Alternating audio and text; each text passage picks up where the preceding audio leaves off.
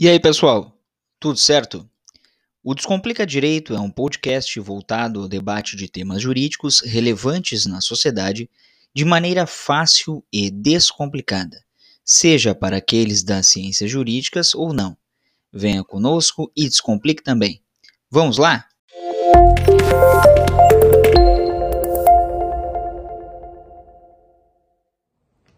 Olá, eu sou a professora Caroline Dávila, do curso de Direito da Atitus Educação, e vou falar brevemente a respeito do conflito armado que está acontecendo entre Israel e Palestina. Os ataques do grupo palestino Hamas no dia 7 de outubro de 2023 contra Israel é, configuram um crime de guerra conforme prevê o Estatuto de Roma de 1998, que criou o Tribunal Penal Internacional. Isso porque o ataque foi dirigido contra a população civil e não contra alvos militares. Além disso, como todos sabem, pessoas foram sequestradas e utilizadas como escudos humanos. A retaliação, que sempre deve ser proporcional ao ataque, é permitida pelo direito internacional público. Porém, a reação israelense tem sido desproporcional e as investidas contra a população da Palestina, além do corte de fornecimento de água, de eletricidade, de alimentos e medicamentos, também configuram delitos e violam o direito internacional humanitário, que consiste em um conjunto de normas é, entre elas as convenções de Genebra de 1949, as quatro convenções de Genebra, que são protetivas das pessoas durante as hostilidades e impõem limites aos meios e aos métodos de guerra. É, as penas para tais crimes é, são de até 30 anos de reclusão, ou, em alguns casos, pena de prisão perpétua tudo de acordo com o Estatuto de Roma de 1998.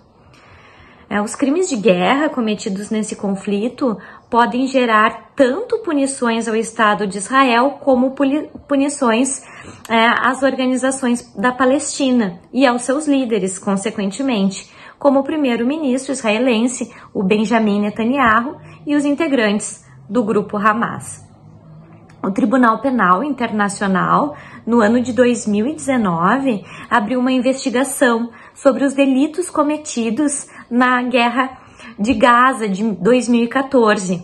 É, inclusive, eu recomendo que vocês assistam um documentário disponível no Netflix que é chamado Nascido em Gaza, o Born in Gaza, filmado após os ataques sofridos em 2014 na região e mostra bem a situação deplorável das crianças palestinas.